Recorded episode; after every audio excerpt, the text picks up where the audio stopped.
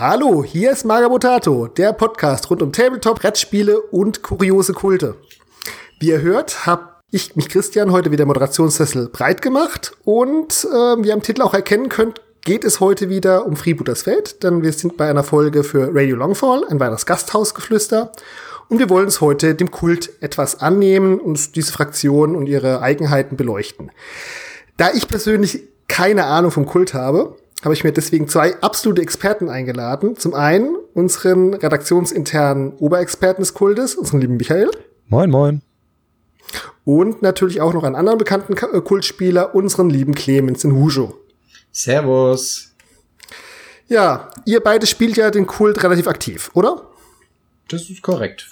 Wenn man spielen ja, kann. Ja, zurzeit bin ich eher Richtung Armada abgerückt, aber der Kult ist die einzige Mannschaft bei mir, die ich, glaube ich, komplett ja, bis aktuell gerade Belsatin steht noch auf dem Maltisch, aber sonst komplett bemalt habe. Also er hat auf jeden Fall einen Platz in meinem Herzen. Mhm. Ich habe so meine Schwierigkeiten im Kult, aber ich habe jetzt gerade angefangen, meine Liebe auch für ihn zu entdecken. Und ähm, wenn ihr jetzt den Kult jemanden erklären müsstet, der ganz neu bei Freebooters ist oder vielleicht schon mal eine andere Fraktion gespielt hat, aber zum ersten Mal gegen den Kult spielt, wie würdet ihr den Kult so ganz allgemein zusammenfassen? Was ist der Kult? Wofür steht der? Wie spielt er sich? Das werden wir noch alles ausdefinieren, aber so mal ganz kurz, was ist für euch der Kult? Willst du anfangen, Michael? Ja, also für mich ist der Kult einmal natürlich ganz groß die Loa-Mechanik, also das Anrufen der Geisterwesen, was in anderen Spielen wahrscheinlich als Zauber bezeichnet werden würde. Und die ähm, Tumbe-Mechanik, also die Sansame und die Balagonejos, die halt nochmal ganz eigenen Aktivierungsregeln folgen.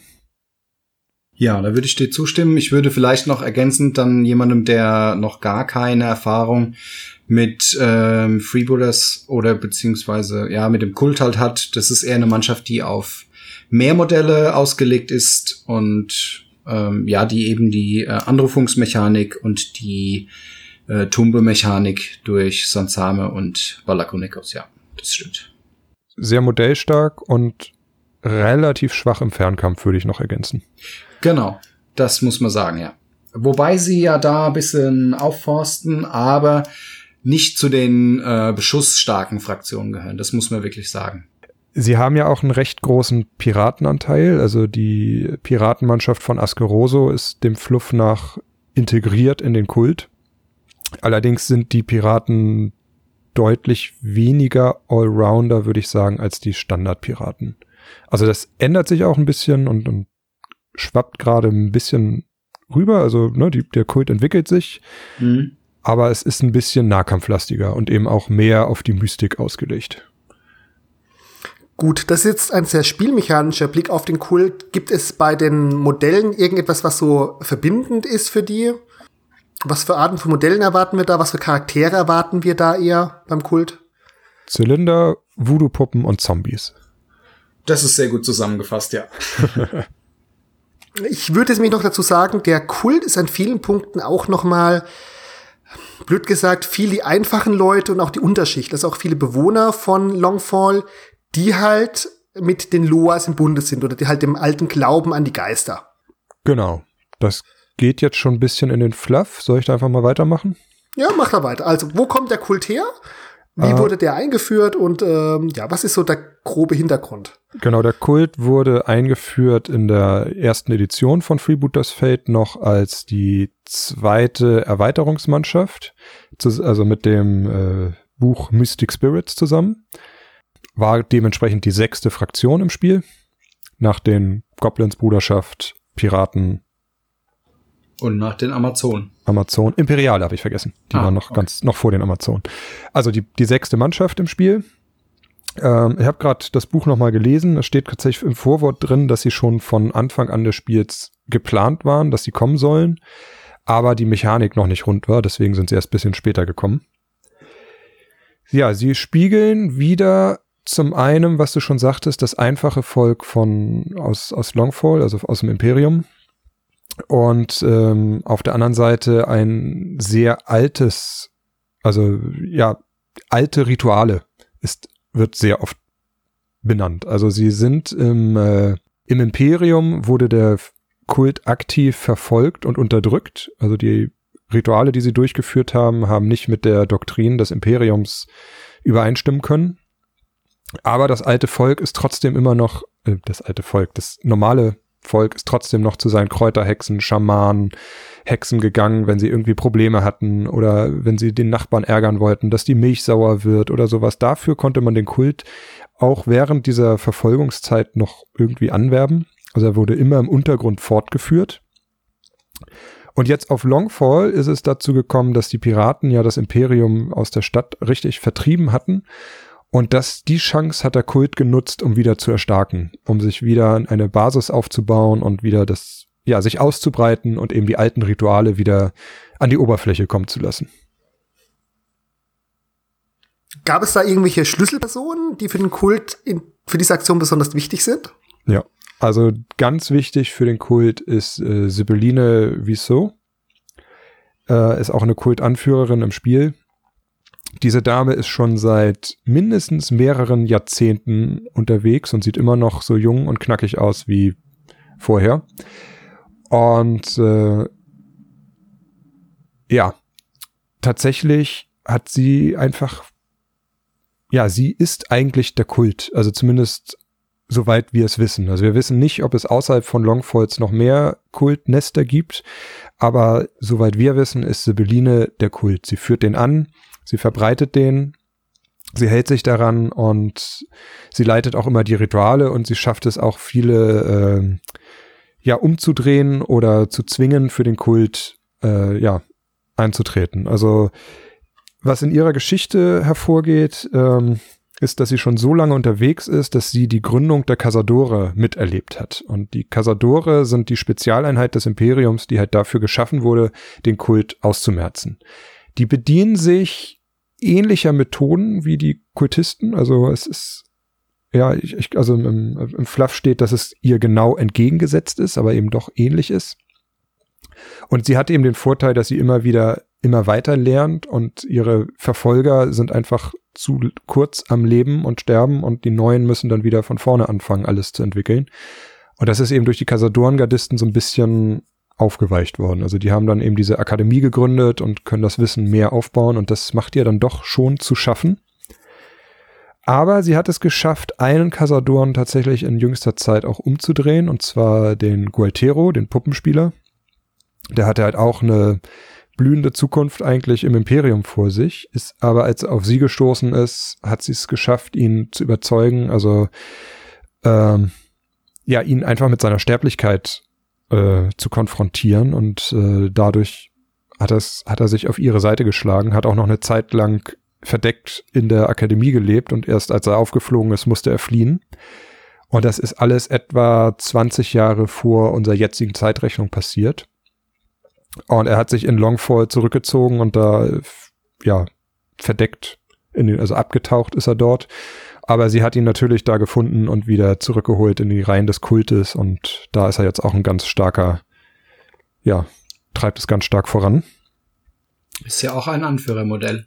Genau, Gualtero ist auch ein Anführermodell. Ähm, ja. Und die dritte Person, die ich auf jeden Fall noch hervorheben möchte, ist Askeroso, the man himself äh, einst Teil der Piratenallianz, die das Imperium vertrieben hat, hat er sich doch recht schnell nach dem Erfolg auf die Seite des Kultes geschlagen und sich mit dem verbündet und ist, ist den anderen Piraten aus der Allianz in den Rücken gefallen. Und es wirkt für alle so, als hätte er das alles freiwillig gemacht und wäre alles, äh, ja, seine eigener Wille, aber wenn man seine Geschichte liest, glaubt er sogar selber, dass es sein eigener Wille ist, aber es gibt so einen Teil in seinem Verstand, der eingesperrt ist, der von ja, Sibylline dort eingesperrt wurde, der weiß, dass sie ihn kontrolliert und er eigentlich gar nicht mehr das Sagen hat. Und das finde ich aber sehr interessant, weil eben nach außen immer noch der, der große Piratenkapitän ist und auch selbst davon noch überzeugt ist. Aber ja, Sibylline hat die Fäden in der Hand.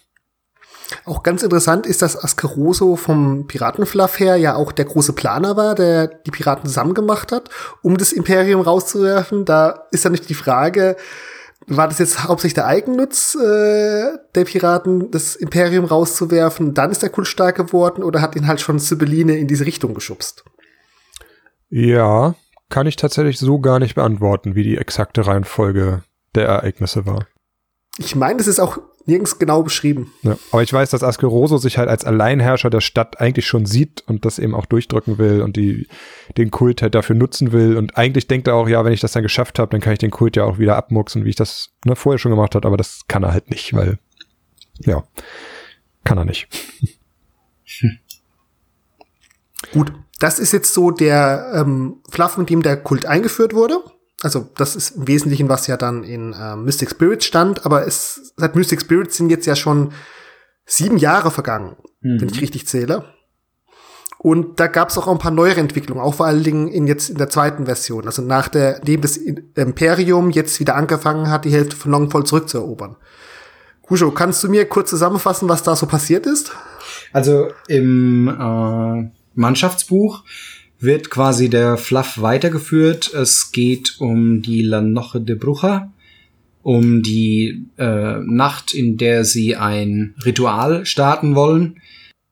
Also die Geschichte startet damit, dass äh, erzählt wird, wie dieses äh, Ritual starten soll, aber die Loas sich auf einmal äh, zurückziehen beziehungsweise die Pforte gar nicht öffnen und scheinbar vor irgendetwas Angst haben.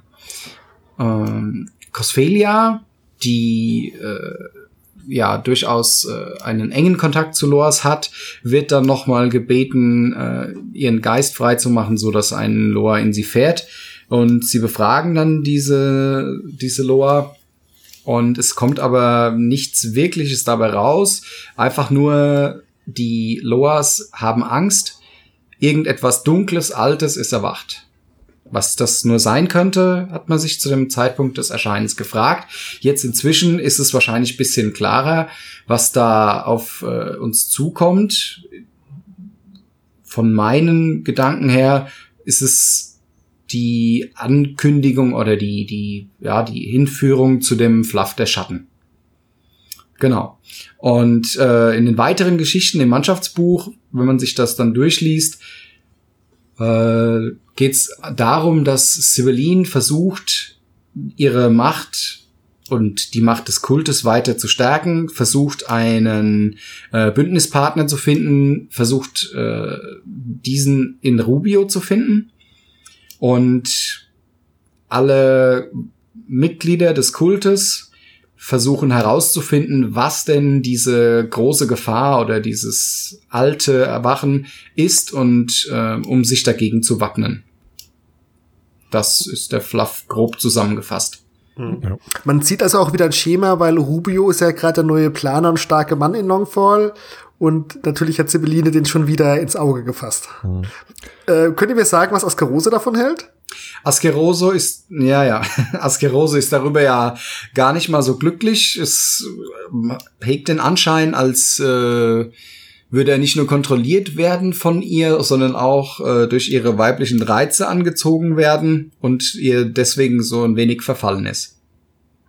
Ganz kurz dazu nochmal, die Loas, wir haben jetzt immer nur von dunklen Ritualen und, und schlechten Sachen erzählt, aber der Kult ist halt auch da, um die Leute zu beschützen, ne?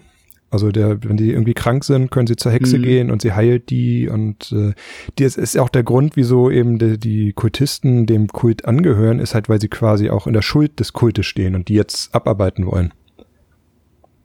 Also es gibt, gibt den schönen Spruch, äh, wir sind böse und das wird erklärt, weil sie eigentlich aus Sicht des Imperiums schon tot sein sollten und der äh, Kult sie aber gerettet hat und deswegen sind sie böse ne, weil sie noch am Leben sind, obwohl sie mhm. ne, von den imperialen äh, Ärzten quasi im Stich gelassen worden sind. Gut, man kann aber schon sagen, dass der Kult eher ein bisschen auf der düsteren Seite ist. Also jetzt mal ganz abgesehen von hellem oder schwarzem Voodoo, ähm, ist der Kult schon ein bisschen bösartiger und auch im ganzen Auftreten eher eine finstere Fraktion. Ja, das ja. stimmt schon. Also wie gesagt, es ist im Hintergrund ist es verankert, dass sie eben auch gute Sachen tun und gerade auch ähm, Theresa, die ja von den Söldnern ist, ist halt auch als als die gutmütige Matrone, also die ist wirklich eine wirklich gute Hexe, eine weiße Hexe, die sich auch für das für alle einsetzt irgendwie. Es ist so der eigentlich der Gegenpart zum Kult, weil der Kult selbst doch eher düster dargestellt wird. Aber ich wollte noch mal ganz kurz auch was sagen, was die Loas sind ähm, die Loas sind Geister verstorbener Aden, angebeteter Heldenfiguren oder auch Geister der Natur und der Elemente. Also das ist tatsächlich, ähm, ja, wird auf das Totenreich zugegriffen. Und das ist natürlich immer mit bisschen, äh, ja, ein bisschen okkult und dementsprechend mit Vorurteilen belastet. Ja. Ja gut, wobei da kann man jetzt die verschiedenen Loa-Lehren unterscheiden, ohne es zu tief in die Regelmechanik zu gehen. Und da gibt's halt eben diese klassischen Todesloas, aber es gibt halt auch die Wohlwollen oder die Wildnis-Loas. Ja. Oder die missgünstigen. Aber auch die Wohlwollen oder die Wildnis, also die Wildnis-Loas sind eher aus eher Geister der Elemente und der, der Pflanzen und Tiere, aber die, gerade die Wohlwollen-Loas sind eben auch Geister verstorbener Menschen, sage ich mal, oder Helden. Und das, oder es kann halt auch sein, dass sich eine Idee irgendwie, ne, also wenn, wenn man quasi nur stark genug dran glaubt, kann sich wahrscheinlich auch ein Loa formen. Also es ist halt so ein bisschen das Konzept von, woran man glaubt und was halt verehrt wird. Genau, zum Beispiel die Amazonen haben ja auch äh, Mystiker mit ihren Priesterinnen und die, deren ganzes Konzept ist halt die Heilung der Erdmutter. So, und da weiß man jetzt auch nicht wirklich, was das bedeutet, aber dem haben sie sich halt verschrieben. Und tatsächlich ist auch ähm, Theresa ist wohl auch irgendwie mit der Heilung der Erdmutter beschäftigt. Gut, jetzt habt ihr euch um ein Thema rumlaviert und das sollten wir mal genau erklären, weil vorhin schon wieder das böse Z-Wort fiel. hat der Kult Untote? Äh, nein, Untote hat der Kult nicht. Untote sind tatsächlich sogar ein Tabuthema. Der Uneingeweihte wird die Sansame vielleicht auch als Zombies bezeichnen.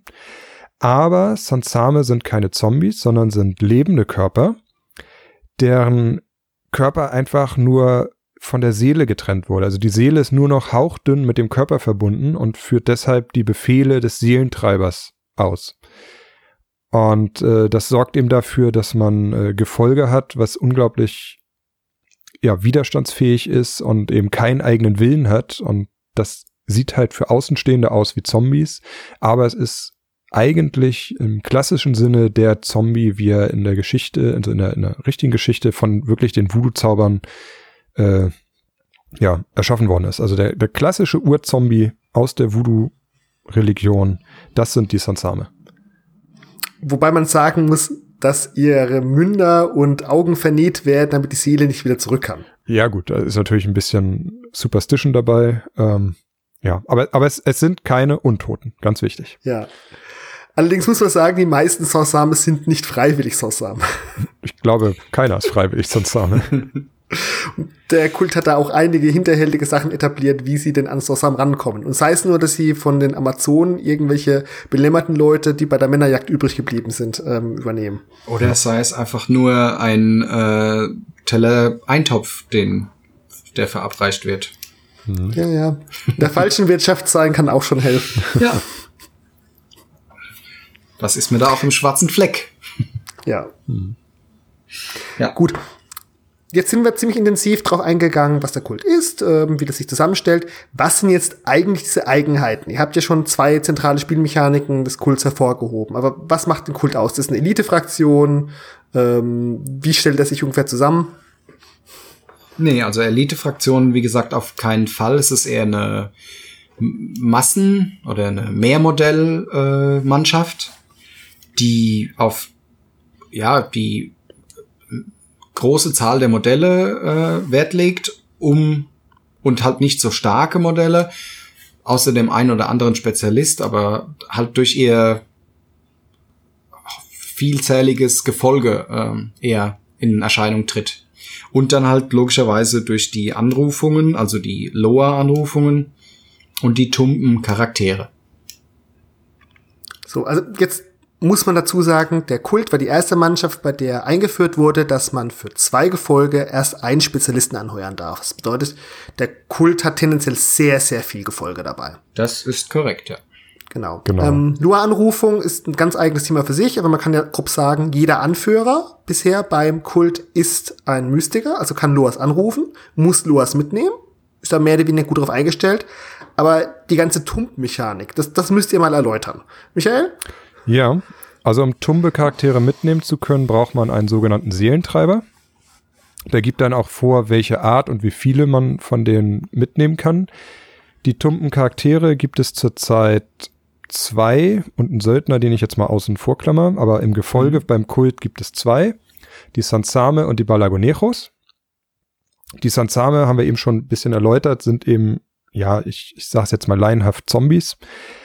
Die ähm, ja, kosten 30 Dublonen im Spiel, also sind für ein Gefolge, also zählen als Gefolge, ganz wichtig. Alle tumpen Charaktere zählen als Gefolge. Dementsprechend kann man mit denen auch die Gefolgeränge bisschen äh, aufplustern, um halt mehr Spezialisten mitnehmen zu können.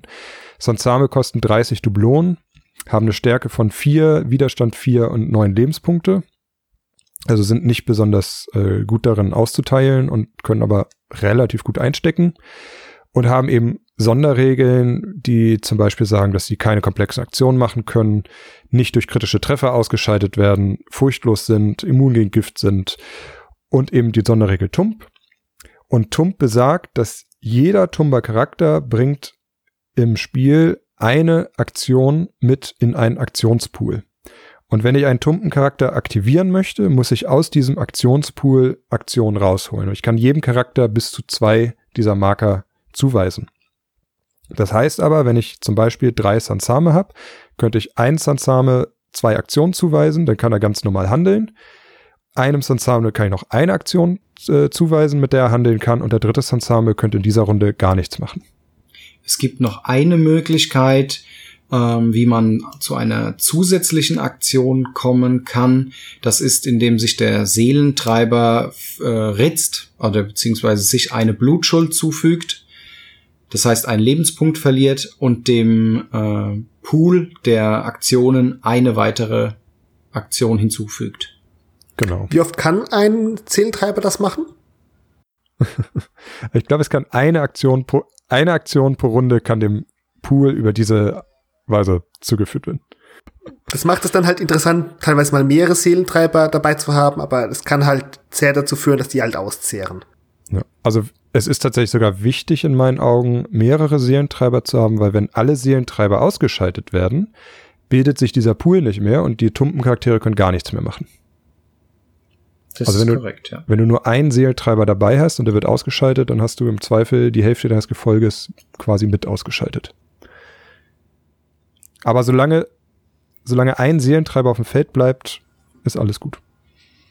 Dann gibt es natürlich noch einen weiteren Trick, und zwar die Sorsams sind im Wesentlichen in den Kult durch ein Modell eingeführt worden, Eugen, der war einer der kündigsten Bastler von denen, der jetzt mhm. auch so Galtiero vorgestellt hat als entbehrliche Fußtruppen. Und der hat zum Beispiel auch noch die Sonderregel Machtreserve, dass er automatisch einen weiteren Marker in den Pool mit reingibt.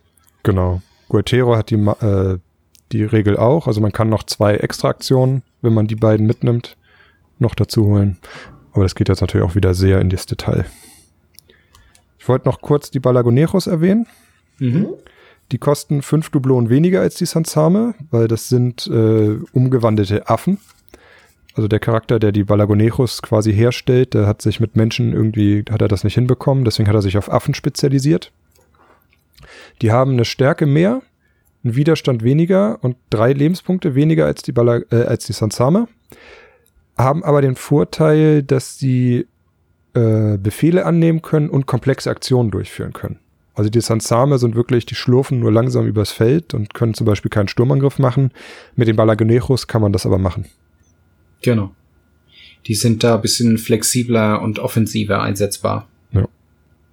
Genau, also die Sansame sind eher defensiv und nerven den Gegner und halten ihn auf und mit den Balagonejos kann man etwas offensiver umgehen. Genau.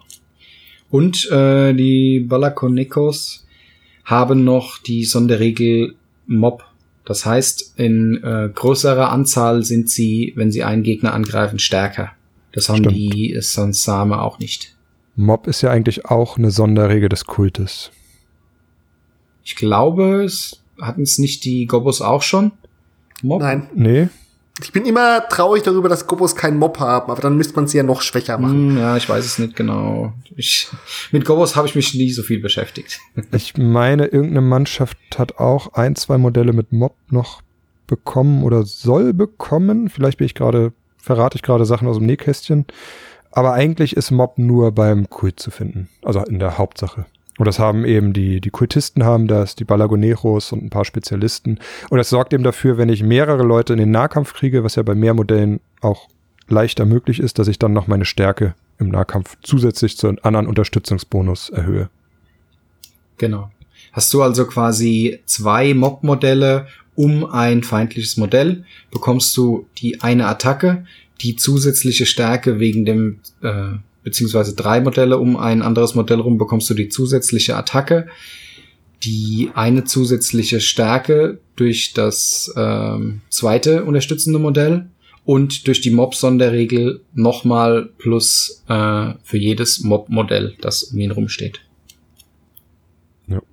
Also sagen wir, du hast drei Leute mit Mob, dann kriegst du plus eine Angriffskarte und plus drei Stärke. Genau. Gut, was ich beim Kult auch noch dazu sagen würde, der Kult ist nicht so stark wie die Debon, aber der Kult ist auch ein bisschen eine Synergiefraktion. Also ähm, es gibt häufig Modelle, die irgendwelche Boni für andere Modelle mitbringen können. Zum Beispiel das mit Mob, aber auch, dass du einfach Unterstützungsmodelle hast, was ja zum Beispiel für die Piraten jetzt eher ungewöhnlich wäre. Mhm. Findest mhm. du beim Kult durchaus sowas auch nochmal. Also nicht nur darüber, dass du halt mit deinen ähm, Luas unter Umständen noch Boni an Modelle machst und die besser machst, sondern halt auch noch an anderen Stellen. Ja. Also der Kult ist tatsächlich eine Mannschaft, die ich einem Anfänger eher nicht empfehlen würde, einfach weil du ein bisschen mehr drüber nachdenken musst, welche Spezialisten du mitnimmst. Während du bei Piraten sagst, okay, ein Anführer, vier Gefolge, drei Spezialisten, die Mannschaft läuft. Das funktioniert irgendwie. Beim Kult kann da auch, kann es ein bisschen schief gehen. Ja, und es braucht halt auch bisschen, ähm, man muss sich bisschen reingrooven in den Kult. Der ist, ja, wie gesagt, für einen Anfänger eher nach ein paar Spielen zu empfehlen. Ja. ja, also man muss halt relativ viel Grundmechaniken schon verstehen haben. Es gibt keinen Kult, von einer Ausnahme abgesehen, ohne Loas. Also man muss mindestens ein Loa dabei haben. Dann hat man hm. diese etwas anspruchsvolle Gefolgestruktur, dass halt um drei Spezialisten mitzunehmen, muss man halt mal sechs Gefolge mitnehmen.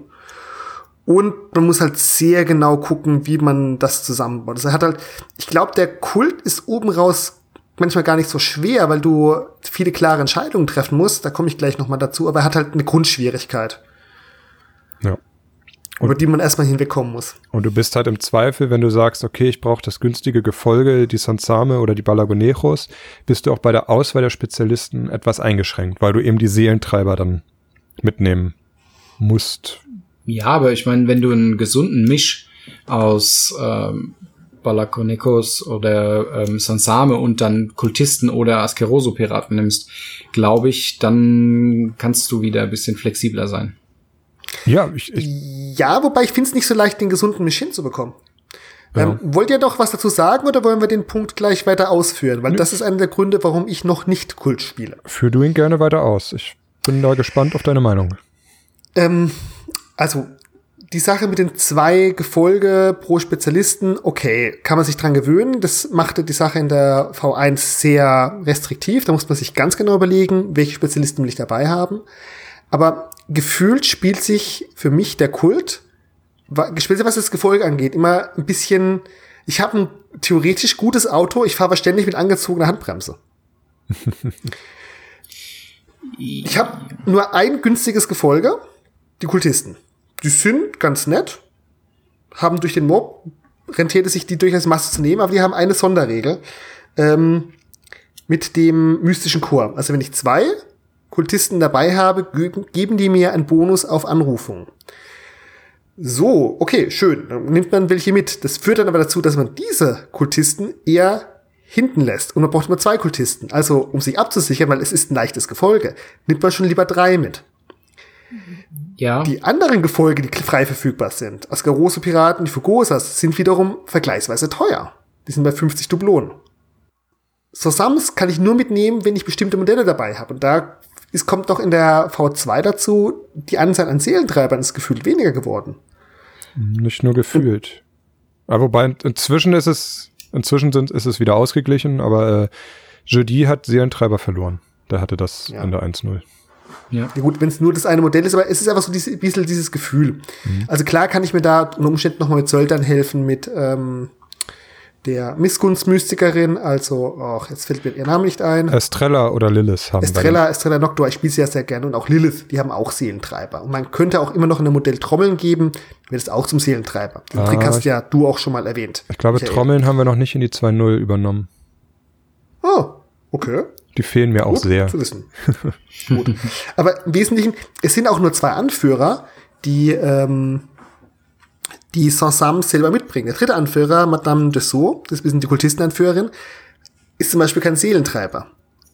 Also, soweit du musst genau gucken. So, das heißt das Problem. Madame Dessau ist die Mystikerin, die am besten Kultisten unterstützt.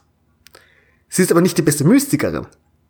Weil sie profitiert, behaupte ich mal, etwas weniger von den ganzen ähm, mystischen Chor der Kultisten, weil sie weniger Auswahl bei den Loas hat. Die beste Mystikerin ist, wie kann es denn anders sein, ist Sibylline. Ja. Die aber dann ganz tief also ich, sehe sehr wenig Leute, die Sibylline mit vielen Kultisten spielt. Und das ist so, dieses Ineinandergreifen ist sehr komplex beim Kult. Du kannst mal Listen machen, aber ich finde es sehr schwierig, diesen gesunden Mix hinzubekommen. Weil entweder versuchst du halt deine sechs ähm, Gefolge zusammenzukriegen, um den dritten Spezialist zu haben, oder du versuchst, gehst halt auf irgendwelche Tricks mit äh, Söldnern und Verwandt und weiter angeheuerten Modellen und hast dann plötzlich Punkten übrig, kannst aber nicht einfach nochmal weiternehmen, ohne jetzt nochmal einen Kultisten reinzuschieben. Also ich finde den Listenbau nach wie vor knifflig mit dem Kult und ich finde es sehr, sehr schwierig, eine klare Linie reinzukriegen. Aber jetzt mal ganz kurz am Beispiel von Sibylline, ja. Hm? Die hat 0 bis 2 äh, Sansame, die sie als Seelentreiberin mitnehmen kann. Die nimmst du beide mit. Dann bist du bei äh, 110 Dublonen und hast schon den ersten Slot für deinen Spezialisten frei. Dann nimmst du noch zwei Kultisten mit, die du ja eh mitnehmen möchtest für die bessere Loa-Anrufung. Ähm, die kosten, lass mich 70? lügen, 70. Ja, dann bist du bei 180 Dublonen und äh, hast deinen zweiten Spezialisten-Slot. Gut. Jetzt Ja. will ich aber drei Kultisten dabei haben, falls mal ein Kultist abgeschossen wird. Weil wenn ich jetzt wirklich einen Ja. Mystiker mitnehme, der auf Kultisten sich verlässt, also auch schwierigere Loas hat, Ja. will ich den Bonus ja nicht verlieren. Weil in dem Fall gehe ich ja davon aus, ich will ja nicht einfach nur einen Loa dabei haben pro forma, sondern ich will die Loas jede Runde einsetzen. Und ich rechne damit auch mal die schwierigeren Anrufungen durchzukriegen, vielleicht. Weil Sibylines Vorteil ist, sie darf ja Loas auch aus größerer Entfernung anrufen. Das ist Und ist korrekt. klar, jetzt könnte ich als sechstes Modell noch irgendeinen Piraten mitnehmen, dann kriegt man unter, aber dann ist schon diese Linie da. Wenn ich viele Kultisten spiele, will ich eventuell El Fusilio dabei haben. Unter der Mischung könnte man jetzt sagen, okay, ich nehme noch einen Noah mit, der vielleicht die, ähm, die Sansame ein bisschen unterstützt. Aber wenn ich Sansan dabei, dabei haben will, will ich ja eigentlich gern Galtiero haben oder ich will Euge mitnehmen. Und schon wieder ist ein Slot weg. Also es ist, finde ich, schwierig, diese offensichtlichen Optimierungssachen zu machen. Du musst immer irgendeinen Abstrich machen. Und das fällt mir bei anderen Fraktionen nicht so sehr auf. Es ist wahrscheinlich ein gefühltes Problem. Ja. Das ist beim Kult richtig, Also, ja. wie ich sage, du hast ein gutes Auto, du fährst aber immer so ein bisschen mit angezogener Handbremse oder dem falschen Gang. Also mein, mein Problem in Anführungsstrichen mit dem Kult ist, ich muss mindestens 50 Dublonen aufwenden, um einen Spezialisten mitnehmen zu können. Und das ist, wenn ich die Balagoneros mitnehme und dann ist ein Spezialistenschlot schon für Calvario reserviert, weil nur der kann die Balagoneros anheuern. So, bei anderen Mannschaften ist bei 50 Dublonen schon Schluss. Ne? Also ein Pirat ist, glaube ich, die haben 50 Dublonen, ist der teuerste Gefolge. Und dann kriege ich einen Spezialisten mit. Aber ich finde, das gleicht sich auch wieder ein bisschen aus, weil die Anführer recht günstig sind. Also ich glaube hier äh, Mademoiselle Dussault 45 und die anderen beiden 50 Dublonen. Mhm. So, das, das ist bei den anderen Mannschaften hast du mindestens 80, 85, 90 Dublonen für einen Anführer schon weg. Ja, wobei man da aber halt auch sagen muss, da ist einfach die Anführerrolle beim Kult eine, eine andere. Weil in jeder anderen Mannschaft ist der Anführer eher ein, jetzt außer ähm, spezielle, äh, wie bei den Imperialen oder so, aber da ist der Anführer eher äh, ein Nahkämpfer oder ein Fernkämpfer. Ja, Ja, ist quasi ein Held der Mannschaft. Ne? ja. Ja, und beim Kult ist er halt eher, oder ist es halt derjenige, der Loas anruft. Ja, und man muss, glaube ich, auch da ein bisschen, äh, Christian, musst du da ein bisschen davon weg, ihn hinten stehen zu lassen und nur auf sicher, weil in, er muss oder er müsste dann auch bisschen die das ein oder andere sichere Sammelmissionsziel oder so äh, kurz vor der Aufstellungszone sich dann auch mal ähm, sich drum kümmern. Ja, mit seinen Kultisten zum Beispiel. Ich muss aber sagen, die Spezialisten beim Kult finde ich zum Beispiel vergleichsweise teuer wiederum. Oh, Ja. Das Naja. finde ich gut, gut durchwachsen. Gut, das ist immer, ich sag mal, ich habe den Goblin-Blickwinkel, für mich ist alles, was mehr als 60 Diplomen kostet, teuer, aber es sind schon viele äh, dabei, die ganz knackige Kosten haben, so 90 Diplomen für El Fusilio und äh, El Fusilio ist jetzt 80 hier, okay, aber es sind schon die ein oder anderen auch mit 90 dabei. Ja, aber die sind die 90 auch wert, ne? Also ja. für 90, das sind der Askerose oder der, der Totengräber. Ja. So, äh, der Totengräber, den kriegst du ja einfach nicht tot. Also der ist ja wirklich, genau, der ist ja, der ist, eine ist ja ein super Sansame, wenn man so will. Also hat ähnliche Regeln, ohne dass die Einschränkung von Tump oder oder äh, ungeschickt. Ja. Und Askeroso ist halt, es ist, also wir haben ja, wir werden ja auch gleich die Themenmannschaft besprechen. Askeroso hat, einfach ein Anführerprofil. Und da habe ich ja gesagt, ein Anführer liegt bei 80, 90 Punkten und das hat Askeroso eben einfach. Ja, also wenn du Askeroso mitnimmst, dann ist natürlich dein Anführer, den du eigentlich für den Kult angeheuert hast, ist dann nur ein Spezialist, der zaubern kann. Und Askeroso ist eigentlich der Anführer. Obwohl er halt einen Spezialisten-Slot einnimmt. Also da ist so ein bisschen, was eben auch für Anfänger, das sage ich mal, ein bisschen verwirrend macht, dass du halt dein, dein Anführer nicht, nicht dein Held deiner Mannschaft ist, der nach vorne stürmt und alles kaputt haut, was ihm kommt. Mhm. Mal abgesehen davon, dass das bei Freebooters Fate eh nicht so ist. Sondern dass dein Anführer halt wirklich, ja, eigentlich nur ein besserer, also nicht mal ein besserer Spezialist eigentlich ist. Ich nehme das jetzt auch mit den Kosten ein bisschen zurück. Ich habe es gerade noch mal kurz das Deck durchgeguckt. Die meisten sind schon eher bei den 70 Dublonen. Also ist schon noch im Rahmen. Es gibt auch ein paar günstigere. Aber viele von den Spezialisten beim Kult sprechen mich auch nicht so sehr an oder sie sind halt sehr speziell. Man merkt halt, es ist eine sehr gefolgelastige Mannschaft. Mhm. Gibt auch schön viele Gefolge. Ich finde auch sehr interessantes Gefolge. Ähm, aber es ist nicht so leicht, die Zahnräder ineinander greifen zu lassen. Das ist korrekt, ja. Aber das ist ja auch das, wo wir, das, was wir am Anfang gesagt haben, dass es halt einfach keine, äh, ich sag mal, Anfängermannschaft ist, unbedingt, ja. Ja. Und das ist ja auch irgendwo der Reiz, ne? dass du mit den, ja. ich sag mal, Beschränkungen, die wir jetzt besprochen haben, trotzdem eine schöne, starke Mannschaft hier baust. Mhm zur Spielstärke, was ist da euer Eindruck? Weil ich habe teilweise gesehen, wie Leute mit dem Kult völlig untergegangen sind und mit dem Kult ähm, auch viele Mannschaften einfach völlig weggefegt haben. Ähm, ja. Findet ihr die eher konstante Leistung? Findet es macht sehr, sehr Unterschied, wie der Gegner mit umgehen kann, wenn man selber mit umgeht? Kommt also, ganz drauf an. Ja. Also okay. ein guter Kultspieler ist, ist stark. Also ich glaube, der Kult hat auch schon einige Turniere gewonnen, wenn man das jetzt als, als Maßstab nehmen will. Mhm. Ich, glaub, ich glaube, das letzte offizielle war auch ein Kult. Ja, war's. Genau. Was ich auch sehr interessant finde, dass er mit sehr vielen Tumpen-Charakteren gespielt hat. Was ich persönlich eher versuche zu vermeiden, wenn ich den Kult spiele. Mhm. Aber es zeigt eben auch, dass man auch damit sehr erfolgreich sein kann. Und ja, es, es kommt halt völlig drauf an. Also klar, ich sehe Spieler, die, es gibt, es geht in beide Richtungen, wie du schon gesagt hast. Es gibt Spieler, die sehr gut, sehr stark mit dem Kult sind und es gibt Spieler, die damit einfach untergehen. Es wird sicherlich auch ein, teilweise auf den Gegner ankommen. Also wenn der Gegner weiß, okay, du hast ein oder zwei Seelentreiber dabei, wenn ich die ausschalte, ist dein ganzes Gefolge nutzlos und sich darauf konzentriert, dann wirst du kein, wahrscheinlich kein Land sehen. Wenn du einen Gegner hast, der die Seelentreiber völlig ignoriert und sich auf dein Gefolge schmeißt, dann jubilierst du, weil die sind eh nur da, um ihn abzulenken. Ja. Also, ja, es gibt beide Richtungen.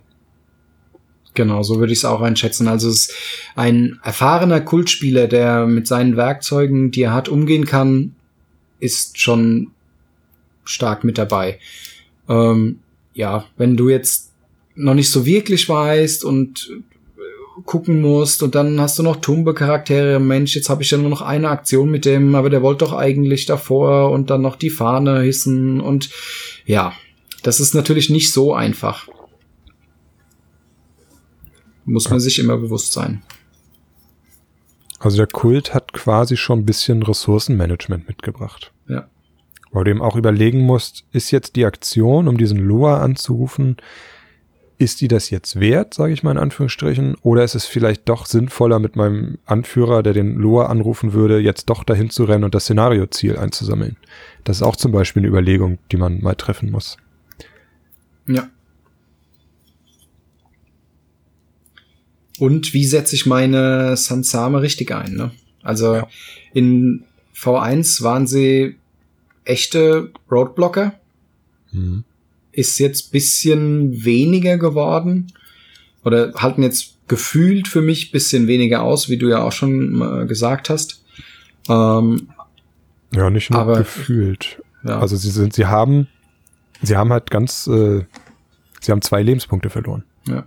Und zwei Ja. Lebenspunkte ist eine Menge. Von, von elf auf neun runter macht schon eine Menge aus. Ja. Aber es gibt ja Mittel und Wege, um so ein bisschen widerstandsfähiger zu machen.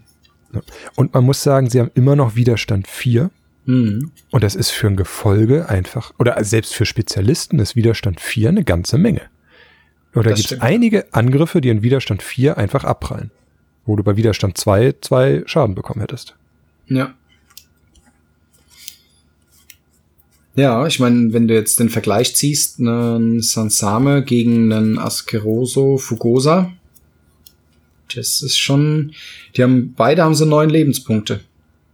Aber sind eher Glaskanonik, die Fugosa, Fugoso. Mhm. Na gut, die sind ja, ja, die sind halt das genaue Gegenteil, ne? Die Ja. Fugosos sind Nahkampfsäue, die sollen nach vorne und draufhauen. Ja, Und die Sansame sind eben die Defensiven, ne? Die, die stehen im Weg, halten den Gegner auf. Vielleicht mit Stärke 4 mal einen Glückstreffer, aber die, die schickst du nicht nach vorne, um, um um irgendjemand wegzuräumen. Eher um, Genau. okay, du stehst jetzt hier und du bist jetzt erstmal zwei Runden damit beschäftigt. Hoffentlich. Oder ein, hm, ich kann dich da gleich angreifen, gut, der Sansame kommt da hin und ich krieg eine extra Attacke. Ja, Ne? Also ja so, genau. Ne? Die Unterstützung geben sie ja trotzdem. Ja, Also ja, ja, genau. man das muss es auch ausnutzen, dass man dann mehr Modelle auf dem Feld hat. Genau, und das sind so Dinge, die du halt einfach äh, in den ersten paar Spielen nicht unbedingt weißt und aber erst durch bisschen Spielerfahrung dann halt reinkommst und sagst, okay, alles klar, ich zieh den jetzt noch einmal davor, der kann zwar dann nicht mehr zuhauen mit seiner einen Aktion, aber da hinten steht noch mein Spezialist, der dann das Modell eher wegräumt durch die zusätzliche Attacke oder Ja, genau. Okay, jeder von uns hat jetzt mal eine Kultliste vorbereitet, an der wir so ein bisschen, was kann man mit dem Kult denn so machen, äh, durchspielen kann. Es sind sehr unterschiedliche Listen. Michael, möchtest du mit deiner Lieblingsliste ähm, anfangen, weil du hast sie ja schon so ein bisschen angeteasert. Ach, Lieblingsliste würde ich es nicht nennen. Ich, ich habe sie noch nicht gespielt. Ich freue mich auf jeden Fall drauf, sie zu spielen. Ähm, ich muss dazu sagen, es ist keine klassische Kultliste, sondern es ist eine Themenmannschaftsliste. Und zwar von Askerosos Piraten. Die folgt ein bisschen anderen Regeln. Also ich darf äh, Askeroso tatsächlich als Anführer spielen in dieser Liste. Ähm, und ich darf äh, tatsächlich in dieser Liste auch Gefolge und Spezialisten im Verhältnis 1 zu 1 heuern, was wir ja vorher gesagt haben, dass es ein Problem ist. Ähm, ich muss dafür allerdings auch komplett auf den Seelentreiber-Teil des Kultes verzichten. Also ich kann keinen Seelentreiber anheuern. Dementsprechend ist meine Gefolgeauswahl eingeschränkt und auch die Spezialistenauswahl.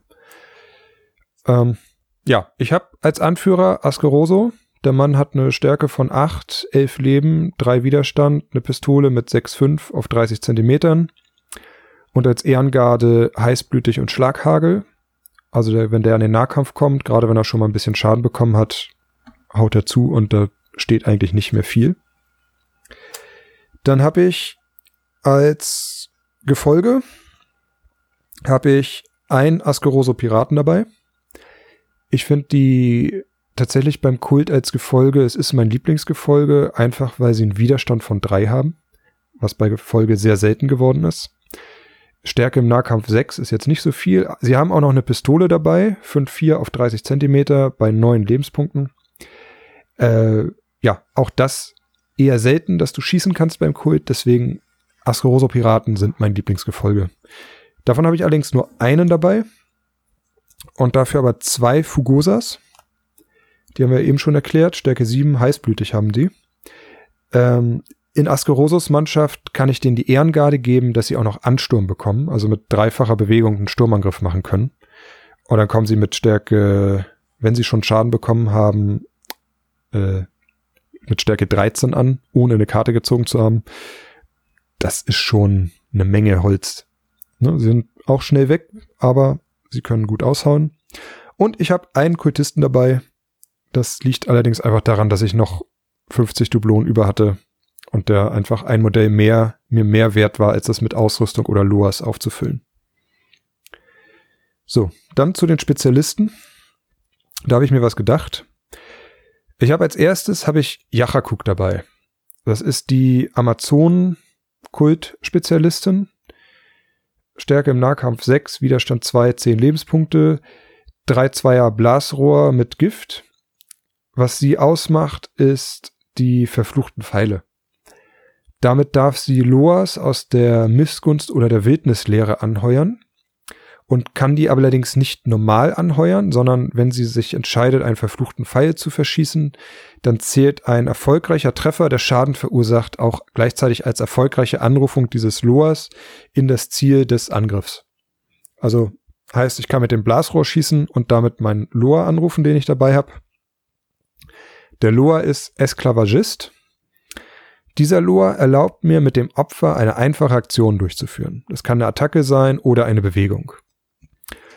So, und damit hoffe ich, dass ich meinen Gegner, den ich damit angegriffen habe, so ausrichten kann, dass ich mit Finker Junior, meinem zweiten Spezialisten hier, äh, den Gegner in den Rücken angreifen kann.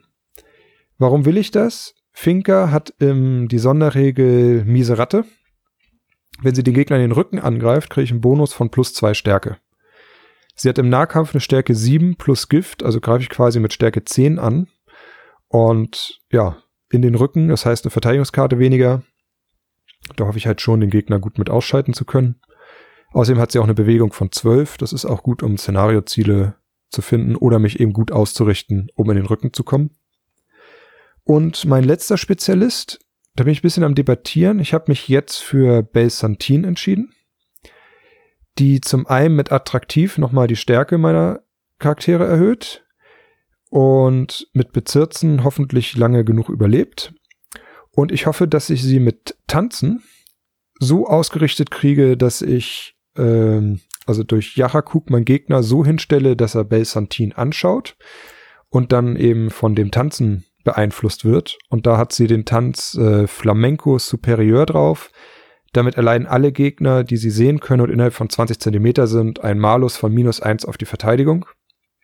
Und damit könnte ich halt, wenn ich mit Finker angreife, einen Gegner angreifen, der, wenn ich im Rücken ankomme, nur noch eine Verteidigungskarte hat. Mhm. Und ja, das ist so. Ja, das, das Ziel ist halt, die, die drei Spezialisten rumlaufen zu lassen und damit Gegner gezielt auszuschalten. Mit den Fugosas äh, einfach ja, den, den, die Gegner zu beschäftigen, also dass er sich, dass er nicht im Mob irgendwie kommt, sondern dass ich halt auch einzelne Modelle angreifen kann und die dann hoffentlich auch schnell weg sind genauso eigentlich Askeroso. Und der Pirat und der Kultist sind dann hauptsächlich dafür da, um Szenarioziele zu erfüllen. Ähm, ich habe schon gesagt, der letzte Spezialist ist so ein bisschen äh, debattierfähig. Ich würde auch gerne Paltoke mitnehmen, den Musiker. Der hat die Trompe Gallion, mit der er im Fernkampf 5-4 auf 30 Zentimeter hat. Und äh, wenn er zielt, kriegt er auch noch rüstungsbrechend auf den Angriff.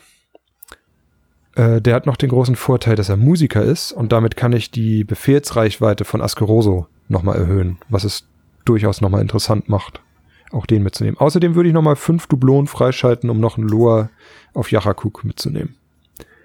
Du spielst also jetzt diese Liste komplett ohne Mystiker, aber du hast halt trotzdem zwei Modelle für mystischen Chor dabei. Ja, das ähm, ist Zufall. Aber die, die bringen mir ja, die, bring, die bringen mir tatsächlich nichts, weil ich keinen Mystiker dabei habe. Ah. Ich habe es kurz mich gefragt, warum du, wenn du sagst 50 Duplonen hast noch übrig, warum du dann den Kultisten nimmst, nicht noch einen Ascaroso-Piraten? Äh, ich glaube, es waren 45 Dublonen. Ja, okay, gut, das ist dann zu wenig. Ja. Aber ansonsten gerade ähm, Escavalista für ähm, den Blasraubpfeil klingt gut. Was wäre jetzt damit deine Taktik? Ersten Gegner umhauen und dann Szenario klar machen oder jagst du damit eher auf Szenario?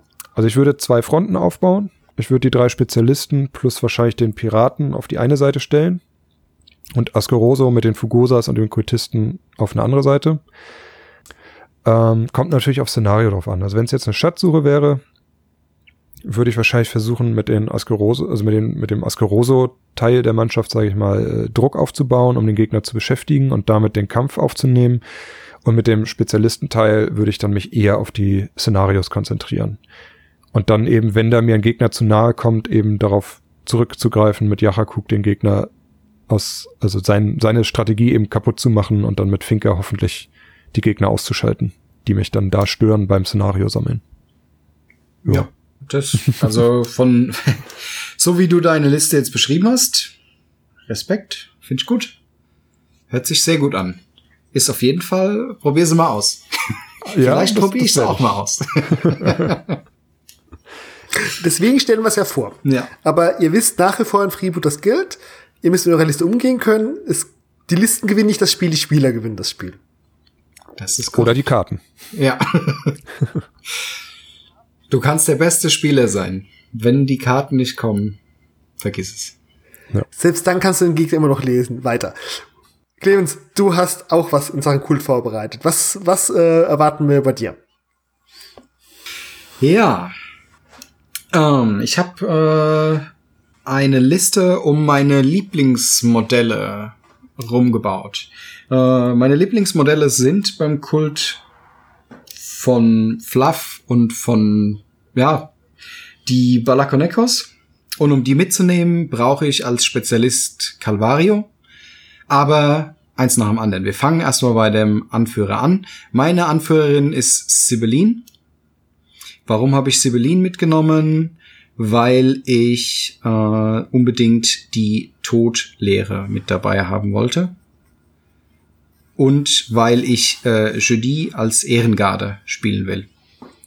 Sibyllin hat äh, zwei Loas mit dabei. Einmal Captain Zombie, den kriegt man ja für null Dublonen mit dabei. Und äh, Kalaka.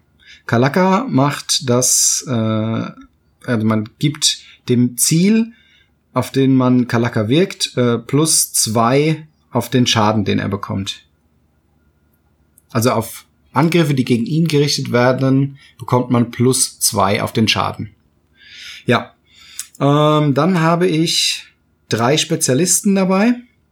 Zum einen, wie schon erwähnt, Calvario, eben um die Balakonekos zu spielen und äh, weil Calvario auch ein Schütze ist, der mit seiner Schattenkraft und nirgendwo sicher auch in einem Haus stehen kann und äh, auf Gegner schießen kann, ohne sie in seiner Sichtlinie zu haben, wohl aber in seinem Sichtbereich.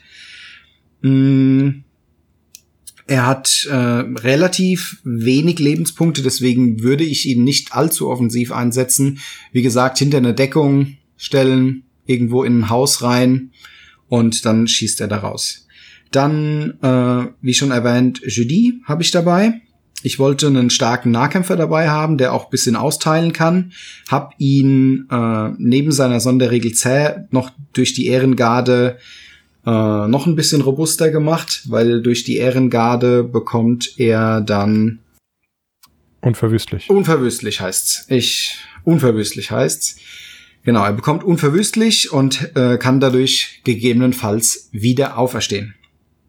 Ähm, der dritte im Bunde ist Le Gosh, der Schütze, der jetzt für den Kult rauskam und ja, ich habe ihn einfach mitgenommen, weil ich mal eine Langreichweitenwaffe einfach beim Kult mit dabei halt haben wollte. Er ist so bisschen, ja, da komme ich nachher dann nochmal in der Taktik dazu, aber er soll so bisschen eine Feuerlinie aufbauen und durch seine verfluchte Muskete macht's ja auch die Anrufung ein bisschen leichter. In Kombination mit Kalaka habe ich mir gedacht, ist das vielleicht eine ganz gute Idee. Ja, dann kommen wir zu den äh, viel genannten äh, Gefolgsmodellen. Da habe ich eben vier Balakonekos dabei, die als Mob-Einheit irgendwo in der Mitte Chaos, Verwirrung, möglichst viele Nerven den Gegner kosten sollen und auch Lebenspunkte nach Möglichkeit. Dann noch zwei Askeroso-Piraten, die, ja, einfach, weil sie ein starkes Gefolge sind und durch ihre Pistole relativ flexibel sind, ähm, mit rein müssen. Und als äh, letztes Gefolgsmodell eine Sansame, die dann durch die Sibyllin quasi durch ihre Seelentreiberfähigkeit mitgenommen werden kann. Die Sansame bekommt relativ zu Anfang des Spiels, möglichst in der ersten Runde, äh, Captain Zombie. Dadurch verliert sie ihre Eigenschaften tunk und ungeschickt. Somit ist es ein äh, 30 Punkte normales Modell in eurer Mannschaft als Gefolge. Ist also damit auch wieder ein bisschen flexibler einsetzbar. Ja, grundsätzlich zur Taktik habe ich mir überlegt, ähm, wie schon erwähnt, die, der Balakoneko-Mob soll so das bisschen zentrale Element bilden. Die Flanke versucht Le Gauche oder eine gute Feuerposition versucht Le Gauche äh, einzunehmen. Calvario in Deckung stellen und versuchen von dort aus mit seiner Schattenkraft in 30 Zentimetern Schaden zuzufügen. Und die Piraten und der Sansame sind mehr so die Objective äh, Grabber und ja, Knöpfchendrücker. oh ja, so ist der grobe Plan. Ja, wie gesagt, die Loas sind eben mit der verfluchten Muskete von Lagos und Kalaka versuche ich einfach den Schaden noch bisschen zu erhöhen. Ich wollte nicht unbedingt Kaduk mitnehmen, der die zwei Blutschuld macht. Ähm, einfach mal was anderes, weil Kaduk, ja, ist für mich doch schon so ein Standard Loa genommen, den ich gerne mitnehme, einfach weil er, ja, du machst halt zwei Schaden für eine ja. Aktion. Aber er ist auch ein bisschen ausgelutscht. Ja, definitiv. Er ist total ausgelutscht, aber ich habe ihn auch dabei. ja, ich meine, es das ist dieses Ding beim Kult, du willst oder du hast halt die Möglichkeit, Loas mitzunehmen. Du versuchst dann irgendwas aus der äh, Reihe der Loas rauszufinden, was für dich passt. Und ja, da ich ähm, vom Spielstil her eher der drauf und drauf rumspieler bin und ja, ist mir der Kaduk doch ganz lieb. Wobei das nicht so ganz äh, mit dem Kult zusammenpasst, dieses drauf und drauf rum. Also diese Liste würde ich eher etwas defensiver spielen und erstmal den Gegner kommen lassen. Weil die Balakonekos einfach vorrennen zu lassen, die, ja, da sagt der Gegner, oh danke, ich nehme dir den, dann den, dann den, dann den und dann stehst du da. Ja. Aber wenn die Goblins. Ja, und wenn die geballt ankommen, dann ist es wie bei Goblins, dann hat der Gegner ein richtiges Problem. Ja. Ähm, ja. Ja, ich finde die schön. Ähm, ich finde interessant, dass du dich für Sibylline entschieden hast. Mhm. Ich meine, theoretisch könntest du sie eins zu eins gegen Guaitero austauschen. Ja. So, dann hättest du mehr Aktion für die Balagoneros. Das stimmt. Verlier verlierst allerdings das unverwüstlich auf Judy. Mhm. Und ja, den Na also Sibylline ist ja auch ein bisschen besser im, im Nahkampf, ne? Ja, das, ja. Durch, ähm, so. durch ihre zweihändige äh, Waffe hat sie eine ja. Stärke 7, ja. Da ist sie natürlich flexibel einsetzbar, aber das ist dann wieder eine Sache äh, des persönlichen Gusto einfach, ne? Ich wollte gerade sagen, das ist Präferenz einfach. Ja. Weil ich das auch sehr schön finde, dass du da so sagen kannst, okay, jetzt will ich mehr zaubern können oder doch ja. mehr auf die Tumpen gehen. Ja, also wie gesagt, das ist äh, sehr gute Idee, dass du äh, nochmal äh, Gualtero mit reingebracht hast. Ich muss auch sagen, ich habe dann auch Modelle ausgewählt, die mir einfach vom Modell her sehr gut gefallen. Ah, und Judy und Sibylline sind schon schöne ja. Modelle. ja, Judy ist, ist mit das Beste eigentlich. Ja. Ähm, ja, du bist natürlich jetzt dublonmäßig ausgereizt. Ja. Was ich taktisch noch immer ganz schön finde, ist, wenn, wenn Legouche, wenn man das schafft, da noch eine ein oder zwei Kartuschen unterzubringen. Ja.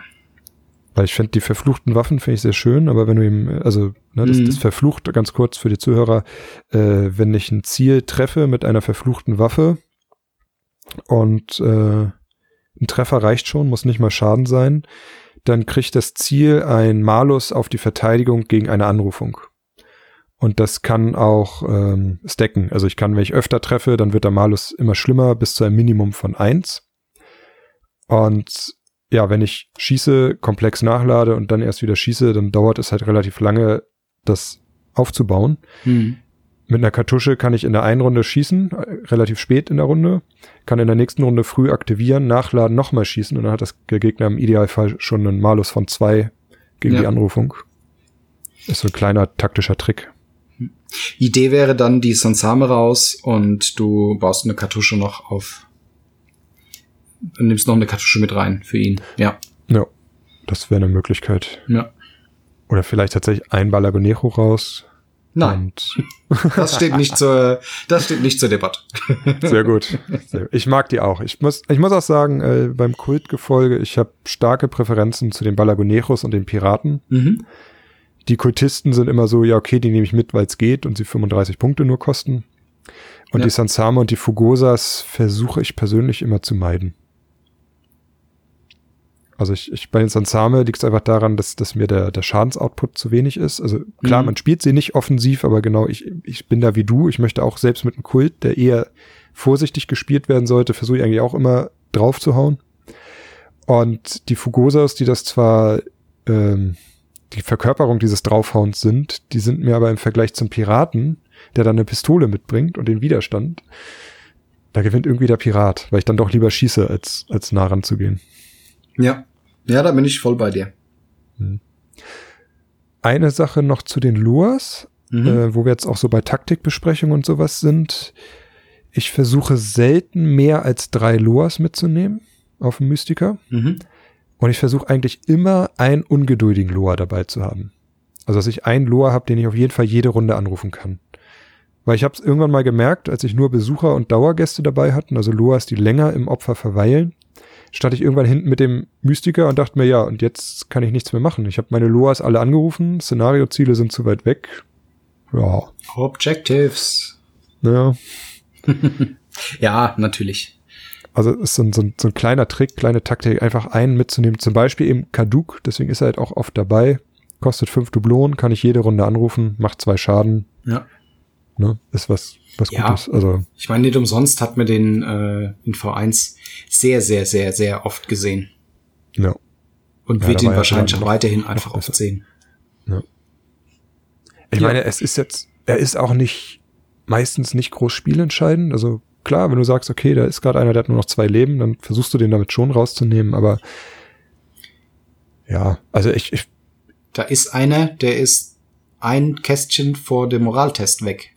Ja, also es ist schön, ne? Das, mhm. Aber das ist halt auch diese, diese Spielsachen, sage ich mal, die man mit dem Kult auch braucht. Also ja. Du spielst den Kult, um halt sowas zu haben, um zu sagen, oh, jetzt piesack ich dich, indem ich da mal zwei Schaden mache und du einen Moraltest machen musst. Ja. Oder äh, ja, oder ich habe hier Kalaka auf dein Modell und jedes Mal, wenn du Schaden kriegst, kriegst du nochmal zwei mehr. So, ne? Ja. Oder auch, auch äh, Tamore ist auch, ne, der Wildnislure, mit dem man Gegner umhauen kann. Hm. Und den kann man auch ganze Strategien aufbauen. Ja. Ja gut, aber den kannst du nur mit Zibeline spielen. Weil sie ist die einzigste Mystikerin, die nativ beim Kult den, ähm, die Wildnis beherrscht. Ansonsten ist ja die klassische ähm, Anrufungsart des ähm, Kultes die Missgunst. Und bei den alten Anführern auch noch ähm, der Tod. Also, ja, also, was heißt klassisch? Ähm es gab, also, der Kult hatte schon seit langem nur diese zwei Anführer, und dann kam Madame, Madame Dussiot raus, die dann bewusst ein bisschen unterschiedlich sein sollte, die dann halt eben nur ähm, Wohlwollen und Missgunst hatte. Ja. Also Sibylline und Gualtero haben beide Tod und Missgunst. Sibylline hat Wildnis, Gualtero hat Wohlwollen. Ähm, und du unterschlägst noch die Spezialistenmystikerin, Johanna Weiß, die nämlich auch noch den Tod haben. Wollte okay. ich gerade zu kommen. Johanna Weiß als Spezialist hat Tod. Jachakuk ist ja auch quasi ein Mystiker, wenn man so will, hat Wildnis und Myst äh, Missgunst. Also es ist alles irgendwie mhm. vertreten. Wobei die Wildnis tatsächlich äh, am wenigsten vertreten ist, nativ mhm. beim Kult. Das ist eben die Domäne der Goblins, der Amazonen.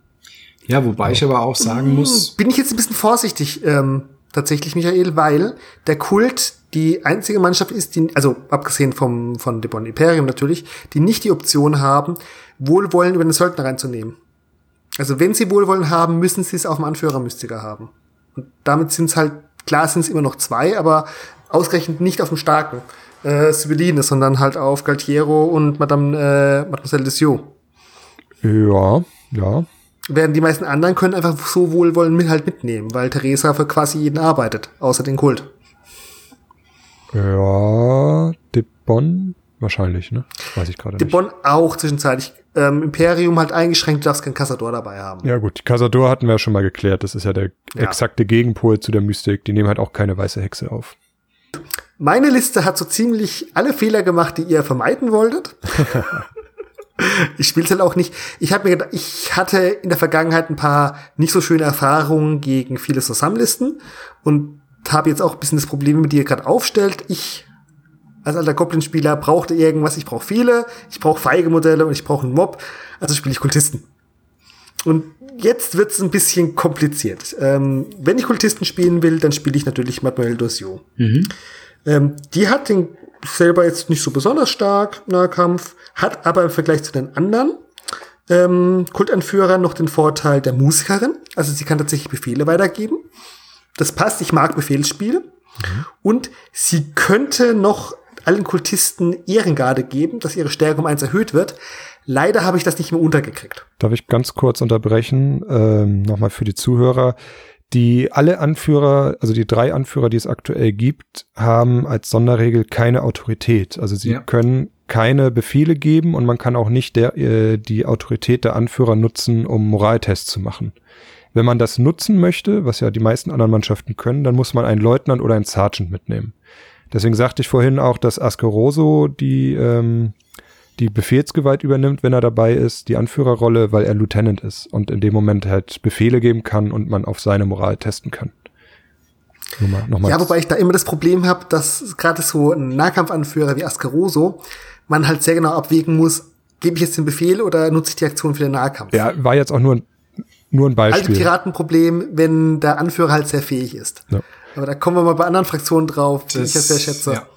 Also ich glaube, der, der Kult, der Kult hat tatsächlich mit am meisten Sergeants und Lieutenants.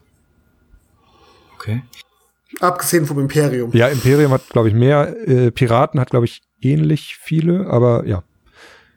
Was eben daran liegt, dass dann eben die Sergeant und Lieutenants übernehmen. Und du sagtest gerade, Mademoiselle Dussault hat äh, Musiker, das hatte ich ja vorhin schon auf, auf dem Paltoquet erwähnt. Damit kannst du halt, wenn du jemanden hast, der Befehle geben kann, die Autorität nochmal verdoppeln. Aber weiter in meiner Liste. Ja. ja. Ich habe dann fünf Kultisten dabei. Ich fühle mich schmutzig damit, weil es ja nur vier Modelle gibt. Aber drei Kultisten sind mir zu wenig. Hm. Vier Kultisten brauche ich und ähm, für den fünften habe ich kein anderes Platz mehr untergebracht, weil ich brauche die sechs Spezialisten, äh, die sechs Gefolge, um die drei Spezialisten zu bekommen. Als sechsten habe ich dann noch einen Askeroso Pirat dabei. So, jetzt habe ich viele Kultisten. Das bedeutet, ich möchte einerseits ausnutzen, dass die im Mob rumschlagen. Andererseits möchte ich auch den Bonus ausnutzen, dass ähm, ich damit Bonus auf die Anrufung kriege, weil irgendwas wird hier immer mystischen Chor geben können. Das bedeutet, ich habe relativ viele Loas dabei, die ich aber sinnvoll verteilen will. Und ich habe als Spezialist auf jeden Fall noch einen zweiten Mystiker dabei, denn, wie wir gesagt haben, Mademoiselle so kann nicht den Tod, also habe ich noch Johanna Weiß mitgenommen. Johanna Weiß kann Tod anrufen, nimmt deswegen den sehr ausgelutschten ähm, Loa Kaduk mit. Das ist sehr schön, den kann man nämlich jede Runde anrufen. Der geht dadurch auch ziemlich sicher durch und macht dann einfach seine zwei Schaden. Und ansonsten steht sie halt rum, sie ist ja furchterregend sorgt also dafür, dass sie mal nicht so leicht im Nahkampf angegriffen wird, ist unverwüstlich, stirbt also auch nicht ganz so leicht und durch die Aura der Schwäche ähm, senkt sie den Widerstand von anderen Modellen, was mir natürlich bei der niedrigen Stärke von den Kultisten sehr zu Pass kommt. Also sie ist so ein bisschen die Debufferin. Muss ich kurz unterbrechen? Aura der Schwäche senkt jetzt die Stärke. Äh, bei Gegenschwächen. Okay, gut, das, Entschuldigung, falsch. Ja, das, das war noch aus der 1-0. Das hat sich geändert. Selbst in diesem Fall egal, ich habe es ja nicht deswegen dabei, aber es sorgt dafür, dass halt vielleicht meine Kultisten mit ihrem Widerstand 2 ein bisschen länger überleben. Genau. Ja. Ich habe ja viele davon. So, wenn man jetzt schon viele Loas dabei hat, sage ich, nehmen wir doch mein Lieblingsmodell vom Kult mit, die Cosphelia. Cosphelia ist ein Medium, hat auch einen sehr, sehr tollen Fluff, weil sie so ein bisschen unfreiwillig von Sibylline in den Kult reingezwungen wird, weil sie, sie kriegt einfach jeden Loa mit, der in der Gegend ist. Die ist auch feuchtlos. Es geht auch nicht so schnell weg. Ähm, ist Medium, also kann sozusagen als Ausgangsort für Anrufungen für Loas von anderen Mystikern verwendet werden. Dann gilt der Loa sozusagen von ihrer Position aus angerufen, was bedeutet, man kann Sichtlinien nochmal sehr schön umgehen. Unverwüstlich sie auch, schüttelt es auch nicht so schnell, auch wenn sie selber nicht viel austeilt. Und ganz wichtig, sie ist geritten. Also sie kann das Spiel schon mit einem Dauer-Loa beginnen. Das erklärt auch, warum ich so viele Loas dabei habe. Jetzt haben wir gesagt, Mob. Kultisten. Masam Desio ist auch noch Musiker, also braucht man irgendwas, das Befehle gibt. Also habe ich noch ein ganz altes Modell dabei, was noch aus dem Beta-Test ursprünglich kommt. Il Fusilio, der Kultanführer. Der ist Sergeant, kann also auch Befehle verteilen. Hat auch noch Mob, ergänzt sich also ganz gut mit den Kultisten, dass er auch ähm, plus eine Stärke kriegt, wenn er zusammen mit einem angreift. Ähm, sein Demagoge, also dass er Spiritualität an alle eigenen Modelle im Umkreis geben kann, was denen äh, ähm, erlaubt, Anrufungskarten auf sich selber zu modifizieren, ist auch ganz nett. Das sorgt halt dann dafür, wenn es halt ein Loa ist, der mal auf sich selbst sprechen würde, sind gar nicht so viele bei mir. Ähm, wenn man diese Verlegenheit kommt, geht's halt noch leichter und ähm, wenn halt ein gegnerischer versucht auszutreiben oder nur auf mich zu sprechen, ja, wird's halt noch schwieriger. Aber was bei ihm ganz schön ist, der hat eine Mittelreichweitenwaffe. Und zwar hat er eine doppelläufige Schrotflinte, eine 6.3 auf 40 Zentimeter und die hat auch noch einen Feuersturm. Also das ist noch eine andere Möglichkeit für ein bisschen Dublonen, dem Kult noch ein kleines bisschen Feuerkraft zu geben, weil ansonsten ist ja sehr nahkampflastige Liste. Damit kommen wir nun zu dem wilden Sammelsurium an Loas. Wie schon gesagt, Kaduk auf Johanna Weiß, ungeduldig, damit sie in jede Runde anrufen kann. Bleiben uns also Wohlwollen und Missgunst Loas auf äh, Mademoiselle de Sceaux. Ja, wenn man Wohlwollen hat dann und noch irgendwie einen Platz übrig hat, nimmt man Lamidor mit der Loa kostet nichts und gibt äh, plus eins plus zwei Stärke für eine Attacke oder plus eins plus eins Fernkampf für eine Attacke. Das gleicht wieder mal so ein bisschen an der entscheidenden Stelle vielleicht mal die Stärke von einem ähm, Kultisten aus, der nicht besonders hoch ist. Die Kultisten haben an sich Stärke 5. Mit Mob dann 6 bzw. 7, weil man kriegt ja noch Unterstützung von weiteren Modell. Also damit könnte man zum Beispiel mal einem anderen Modell halt an der entscheidenden Stelle Stärke geben, weil die höchste Stärke, die ich dabei habe, ist Elphysilium Stärke 7. Mhm. Für mich als Goblin reicht es, wenn ich nur genug Modelle habe. Dann, wenn ich schon so viele ähm, Kultisten dabei habe, kann ich ein bisschen mehr Schach spielen. Also habe ich noch Kuror dabei, auch für fünf Dublonen. Der erlaubt es, ein Modell eine, wie eine Befehl, eine laufende Aktion zu machen. Also man kriegt den Kult auch noch ganz schön mobil. Kommen wir zu den Missgunst-Loas. Da habe ich mir euren Rat noch mal eingeholt. Erstens, wir wollen einen Dauergast dabei haben, der Cosfelia hilft, weil sie, sie ist ja geritten. Mhm. Das sollte aber irgendeiner sein, der sie unterstützt. Da habe ich mich für Talion entschieden. Ähm, der sorgt dafür, dass, wenn sie Schaden erleidet, der in der Hälfte der Fälle als Schaden zurückgeworfen wird. Also dieses Modell wird noch ein bisschen widerstandsfähiger. Dann, wenn ich schon so viele Kultisten dabei habe, wenn ich so viele Möglichkeiten habe, vielleicht auch mal ähm, ohne Sichtlinie, also mit Sichtlinie ähm, was drauf zu sprechen. Da kann ich auch einen schwierig zu rufenden Loa mitnehmen. Da habe ich mich für diesen klassischen Kult-Loa Escalavista äh, entschieden, den ja auch du dabei hast, der die einfache Aktion erlaubt. Das sollte auch den Gegner auch noch ein bisschen durcheinander werfen.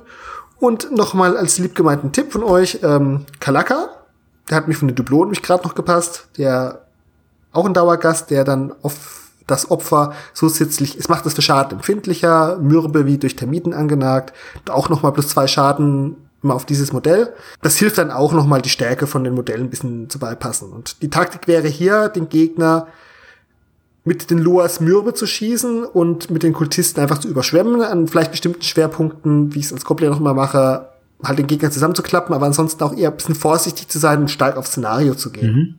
Weil ich habe auch einige Modelle dabei, die wirklich eklig wegzukriegen sind. Und wenn man dann halt rankommt an den Gegner, dann, äh, ja, das sind ja meine Kultisten da. Wie willst du Cosfelia einsetzen? So vom so halb passiv. Mhm. Also ich habe ja Cosfelia nichts gegeben, um sie im Angriff stärker zu machen. Mhm. Das wäre der andere Ansatz. Man kann sie entweder sozusagen als Fire and Forget spielen, wenn man sie zum Beispiel mit ähm, Mary Jane spielt, dann wird sie halt automatisch zum Sorsam. Mhm. Genau, das, das wollte ich dir jetzt gerade noch als eventuelle Möglichkeit, Variante äh, vorschlagen. Man könnte sie mit Mary Chains. Hab spielen. mich aber bei ihr entschieden, eher das Medium auszunutzen, mhm. wenn ich schon so auf die Luas gehe. Und dass man sie eben hat und ähm, plötzlich die Luas an viele Stellen verteilen kann und vielleicht so auch nochmal eher die Sichtlinie kriegt und deswegen schwierige Luas. Mhm. Und deswegen habe ich sie jetzt eher auf Widerstandsfähigkeit getrimmt, weil mit unverwüstlich, furchtlos und noch, ähm, wie heißt der? Ich kann mir den Namen so gut merken, Talion ist es schon nicht ganz so leicht wegzukriegen. Und das ist auch ein bisschen ein Hemmnis, hier anzugreifen. Klar, man kann solche Schlüsselmodelle rausnehmen, aber dann sind immer noch viele Kultisten ja. da. Ja. Schwäche ist natürlich ein bisschen der Fernkampf, aber das ist allgemein so beim Kult und das versuche ich halt ein bisschen mit dem einen Piraten und Elvisilio auszugleichen. Und ansonsten ist meine Feuerkraft halt die Loas. Hm. Also ich will sozusagen den Gegner zu zwingen, an mich ranzugehen. Indem ich halt aggressiv vorne besetze und im schlimmsten Fall hat man genug Modelle, um den Gegner auch mal über den Haufen zu rennen. Es hat zehn Aktivierungen, die Liste. Mhm. Mhm. Was ich so, also ich kann El Fusilio nicht so gut als Feuerunterstützung einsetzen, eben einfach, weil er die 40 Zentimeter eine Dreierstärke, glaube ich, hat, ne? Auf lange Reichweite. Auf lange Reichweite. Ja, mit dem willst du auf kurze Reichweite gehen. ja, ja. Dann hat er aber mit, mit Stärke 6 und dann Feuersturm plus 2 nochmal Stärke 8. Das ist schon mal Wucht. Ja. Klar, aber das macht halt nicht Ja, und du musst halt in 20 Zentimeter sein, ne? Das ist ja potenziell immer die äh, Sturmangriff-Gefährdungszone. Mhm. Ja, und es, äh, du offenbarst halt äh, auf jeden Fall nach dem Feuersturm muss das gegnerische Modell weg sein, sonst kriegst du auf jeden Fall den Countercharge. Kann ja sein, aber dann steht er meinen Kultisten unter Umständen. Ja, ja, ja, klar.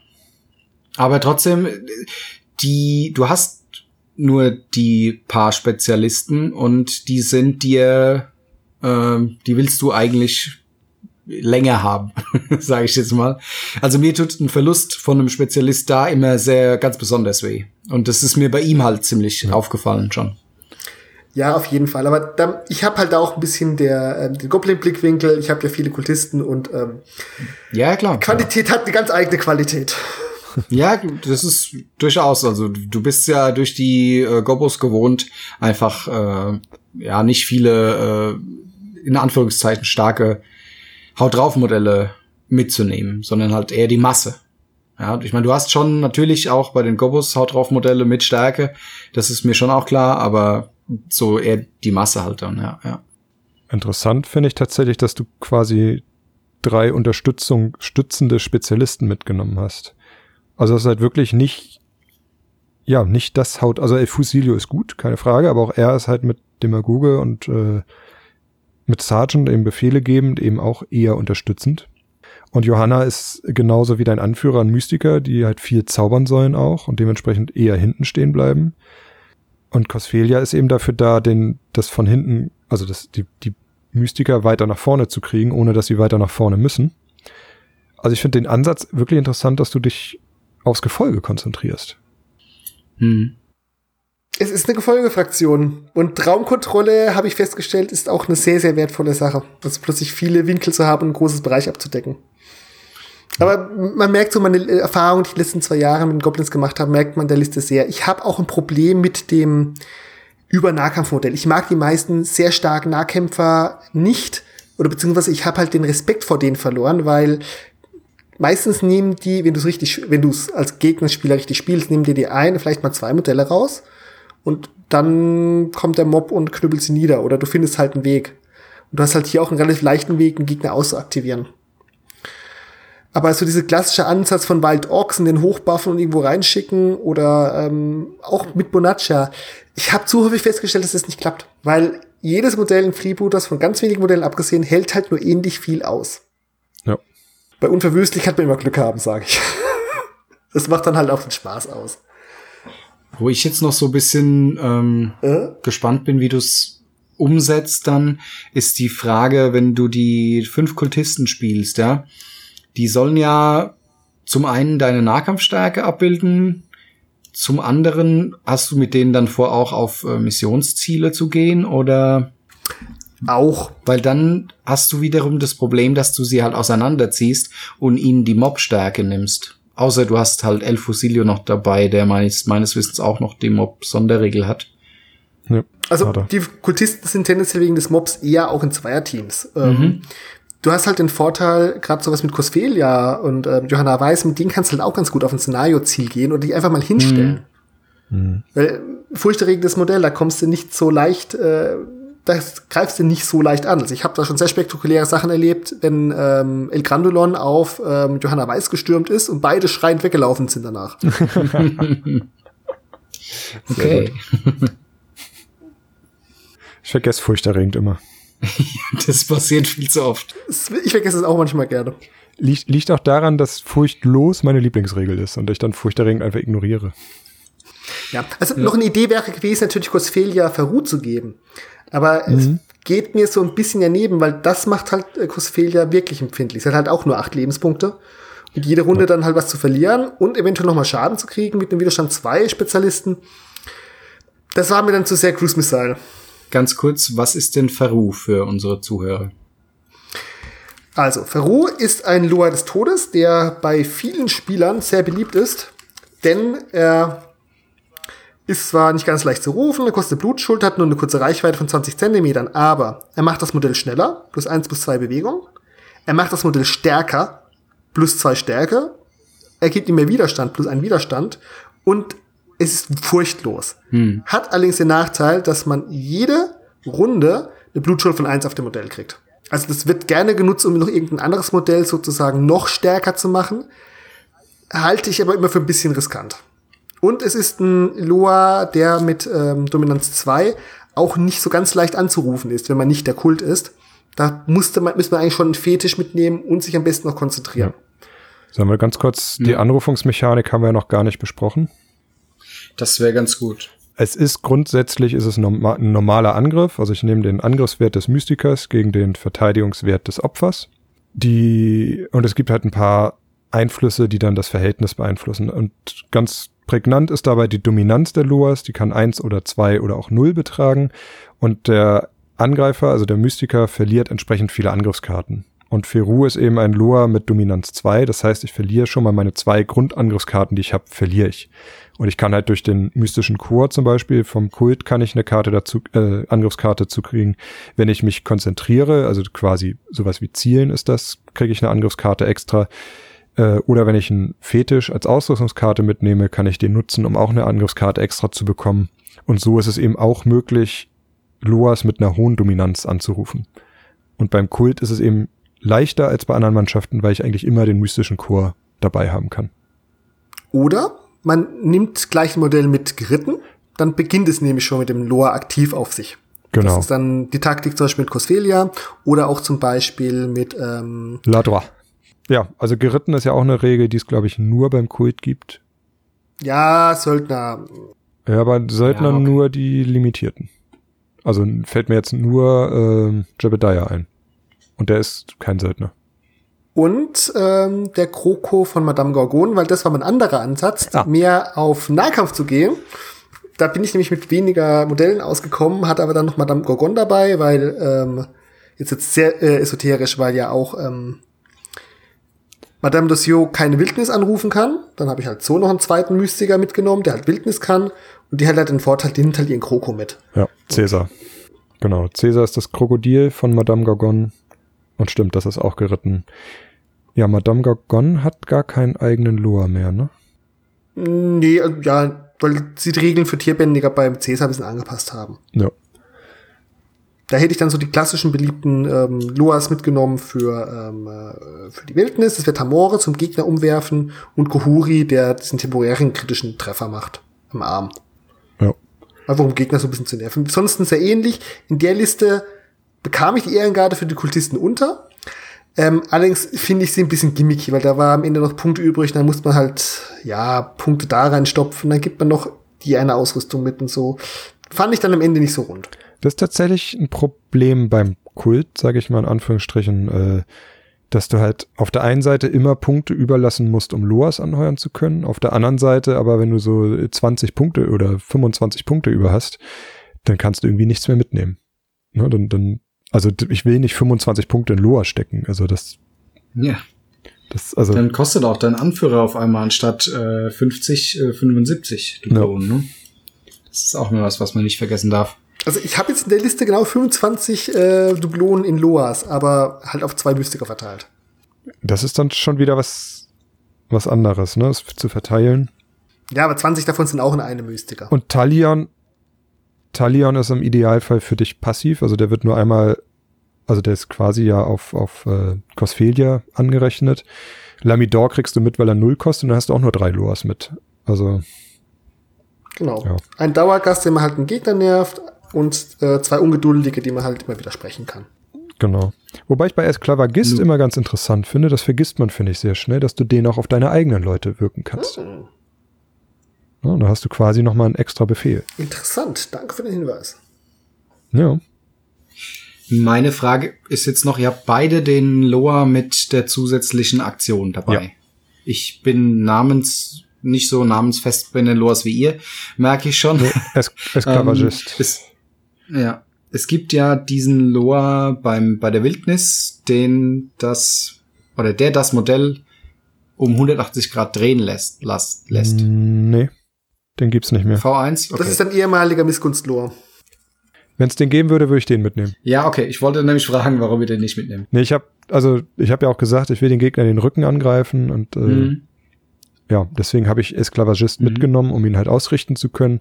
Tatsächlich habe ich es auch, weil über äh, die verfluchten Pfeile von Yachakuk muss ich keine Anrufung machen mhm. und der hat ja eine Dominanz von zwei und eine Blutschuld. Das fällt alles weg bei den Pfeilen, also das ist okay, schon ja. sehr gut. Ja, sonst, wenn ich normal anrufen müsste, würde ich den Drehlure dafür nehmen, aber es gibt ihn ja. zurzeit mhm. leider nicht. Was ich noch interessant fand, was ich leider nicht machen konnte, weil ich Askerosos Themenmannschaft gespielt habe, ist Tamore, also den Gegner umhauen mhm. Und Moncherie mitnehmen. Oh ja, stimmt. Erklär dir mal nochmal Moncherie, kurz zum Hintergrund und äh, was ihre Regeln sind. Ja, also Moncherie ist ein relativ neuer Spezialist für den Kult. Also relativ neu, heißt wahrscheinlich auch schon ein halbes Jahr oder so alt. Ähm, ist die wahrscheinlich Schwester oder Cousine oder so von Eugen, also ist auf jeden Fall mit ihm verwandt. Genau, ist mit ihm verwandt. Kann auch zwei Sansame als Seelentreiber mitnehmen. Deswegen kann ich ihn leider nicht bei Ascaroso anheuern. Ist furchtlos, bringt eine Pistole mit, hat eine Stärke von vier, hat dank der Errata im Nahkampf mit der ähm, mit dem Metzgermesser, also äh, eine Stärke von zwei, aber Umhauen drei. Und was sie halt ausmacht, warum ich sie jetzt anspreche, ist die Regel spurloses Verschwinden. Damit kann sie mit einer einfachen Aktion versuchen, einen Gegner, der wehrlos ist, verschwinden zu lassen. Das heißt, bei einer weißen Schicksalskarte wird ein wehrloses gegnerisches Modell einfach aus dem Spiel genommen. Und wenn ich mit Tamore den Gegner vorher umgeworfen habe, ist er wehrlos. Ja. Sie ist halt die Spezialistin, die abends die Leute im schwarzen Fleck ähm, wegcasht und die dann in Sansam verwandelt werden. Das ist im Fluff die Betreiberin des schwarzen Flecks. Mit dem speziellen Gumbo. Ja. Also mit der will man sich das nicht verscherzen. So, jetzt sind wir ziemlich in die ähm, Abgründe der Taktik auch für Profis abgetaucht. Ähm, Habt ihr absolute Lieblingsmodelle vom Modell oder auch bisschen von Regeln beim Kult? Ja, durchaus. Also ich würde da vom äh, Modell Aussehen her natürlich, wie schon erwähnt, äh, Sibylline nennen vom Fluff und von ihrer Spielweise her die Balakonekos. Und Ascaroso ist auch ein wunderschön, wunderschönes Modell, finde ich. Vom Fluff und den Regeln für mich glaube ich La Droit und Legouche. Das sind ja die rechte und die linke Hand von Ascaroso, also seine Sergeants. Gefallen mir von den Regeln einfach gut. Also Legouche hatten wir eben schon besprochen mit der verfluchten Muskete. Er bringt endlich meine langen Reichweitenwaffe rein. Gefällt mir sehr gut. Ladra, ähm, Stärke 8, Fechtmeister und geritten. Sagt, glaube ich, schon alles. Dazu noch eine gute Pistole. Und vom Modell her ist es, glaube ich, Jeudi. Der ist einfach ja. dieser große schwarze Mann mit dem Zylinder und dem Hahn und der dicken Keule. Der sagt mir einfach richtig zu. Ja, wenn du es dann noch von der Bemalung äh, hinbekommst, ein schönes Skelett äh, mit als äh, Kriegsbemalung aufzumalen, sieht schon ja. sehr, sehr stark also die, aus. Ja. Die Studiobemalung ist auch sehr cool. Ja, ja. Es ist sehr faszinierend. Ich will euch die Modelle nicht schlecht reden, weil über Geschmack kann man bekanntlich nicht streiten. Das sind aber alles genau Modelle, denen ich ihnen was auszusetzen hätte. Mhm. Mein persönliches Lieblingsmodell ist tatsächlich ähm, Cosfelia weil ich die einfach ein paar Mal schon sehr schön angemalt gesehen habe mit der ganzen Pose und auch im Hintergrund so dieses leicht tragisch, aber cool am Kult darstellt. Dann finde ich gerade die Kochkultistin unglaublich toll. Ja. Diese etwas dicker, Kochlöffel, weil das ist so der Inbegriff von, ja, hier ist der Kult und wir sind die normalen Leute. Die Mama. Und auch am Anfang, weil sehr ikonisch, ist natürlich Gualtiero vor allen Dingen halt auch durch die Rosso-Marionette, die er hat. Das ist ein unheimlich schön eingefangenes Modell, das halt auch so viel Referenz auf andere Sachen hat. Hm. Und das war, es war, ist nicht umsonst ja auch der erste ähm, Kultistenanführer gewesen. Ja. Also ich habe es ja eingangs schon mal erwähnt, ich habe den Kom Kult quasi komplett bemalt und das liegt einfach daran, weil mir auch eigentlich alle Modelle gefallen. Also ich habe jetzt drei rausgepickt, die mir besonders gefallen. Ähm, aber ja, ich, ich stimme, also ich finde sie alle gut. Mir gefällt auch die Kultisten mit der, mit der Mistgabel, die finde ich auch großartig.